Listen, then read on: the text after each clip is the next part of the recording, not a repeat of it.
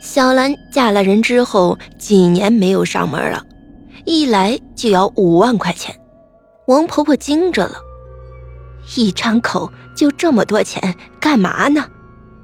小兰把王婆婆拉到了院子，避开修理家伙事儿的杨大爷说道：“妈，我们要买新房，还差五万，我还能找谁想办法呢？”王婆婆就说：“我哪有这么多钱呀？”我又没有退休金，就靠摆个馄饨摊儿自己混口饭吃。妈，你不是要嫁给这杨大爷吗？他有退休金呢，他这些年总还是有些积蓄吧？你们两个都是一家子了，你向他张口呀？王婆婆有点犹豫地说：“可是我们才走到一起，这就跟他伸手，不太好吧？”这下小兰不高兴了。我不管，这次你帮也得帮，不帮也得帮。爸死的时候欠了债，我出嫁没拿家里一分钱，已经够亏了。现在你日子过好了，还不管我，说不过去吧？王婆婆听了这话，想起小兰出嫁时简陋的情形，感到有些愧疚。她叹了口气说：“唉，那我跟老杨说说吧。”王婆婆把小兰的话传达给杨大爷。杨大爷的眉头蹙了起来。杨大爷是有退休金，可是这些年钱全贴补在儿子这一家三口身上了，只有五千元存款，随时可以取出来给王婆婆。可是这五千离五万还是差得远呢。王婆婆也是满脸愁容，这可怎么办呢？小兰好不容易张一次口，也没有办法不管她。两位老人为了小兰的事儿心事重重，连喜宴都搁置了下来。这天，杨大爷上街买菜，偶然间经过一家彩票店，他想起来很长时间没买彩票了，今天何不再买一注？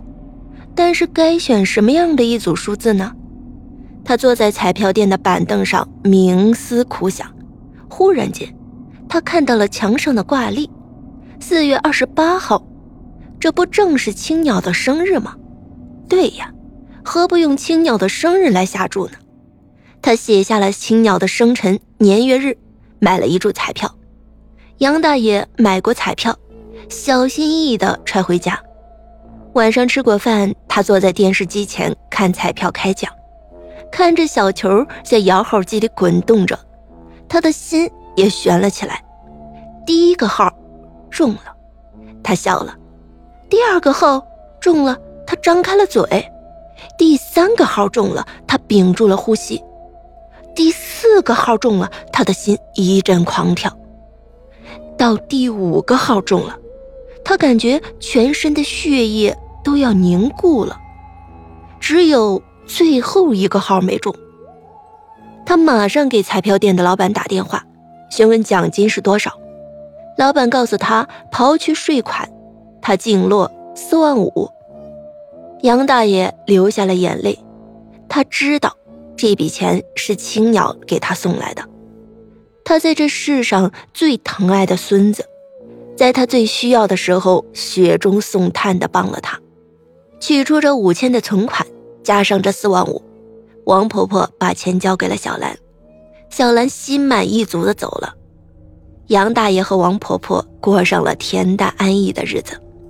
那天，杨大爷和王婆婆推车送青鸟去上学，这仍然是他们生活中必不可少的日常。在一段上坡的路上，杨大爷推着自行车小跑了起来，王婆婆跟在后面喊道：“哎呦，你这个老头子，身子好一点就逞能了，慢点呀，当心闪了腰。”这杨大爷停下来，踟蹰着说道：“咦，不对劲儿。”青鸟没在车上。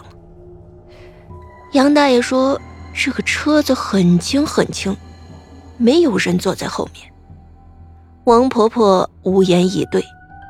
第二天早上，杨大爷往院子里撒鸟食儿，等了半天，始终没有见到屋檐下的青鸟来觅食。杨大爷深感诧异，他搬了梯子，爬到屋檐下查看。